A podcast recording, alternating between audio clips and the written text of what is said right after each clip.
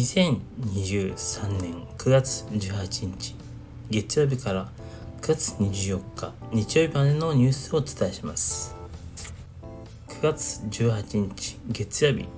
ジャンピエールアメリカ大統領報道官は記者会見で銃の購入時に虚偽申告をした罪で起訴された。バイデン大統領の次男ハンター氏について仮に有罪になったとしてもバイデン氏が恩赦することはないと明らかにしました。恩赦や減刑をする方の質問にノーと答えました。9月19日火曜日。アメリカ政府はイランとの間で囚人交換取引が成立し、イランに拘束されていたアメリカ人5人が解放されたと発表しました。一方、アメリカは韓国で凍結されていたイランの資産約60億ドル、約8860億円を解除し、アメリカ国内で収監されていたイラン人5人を解放しました。9月20日火曜日、水曜日、アメリカ軍は18日、アメリカ南部サウスカロライナ州の基地付近で最新鋭のステルス戦闘機 F35 が行方不明になったと発表しました。パイロットは緊急脱出し無事です。F35 はレーダーによる追跡が困難のため、一般市民にも捜索への協力が呼びかけられました。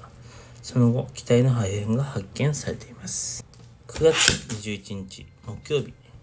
日本テレビは21日、主に宮崎駿のアニメーションを制作するスタジオジブリを公開者化すると発表しました。ジブリの株式を取得し、期月権の42.3%所有する筆頭株主に主になり、経営面のサポートをすると言います。ジブリの自主性は最大限尊重すると言います。9月20日金曜日、阪神タイガースが18年ぶりにリーグ優勝を決めた14日、大阪市の南の道頓堀川にファンらが飛び込んでも遊歩道に上がりやすいよう、市が通常よりも水位を50センチほど高く上げていたことが分かりました。水門を操作することで水位を調整できるといいます。9月23日土曜日、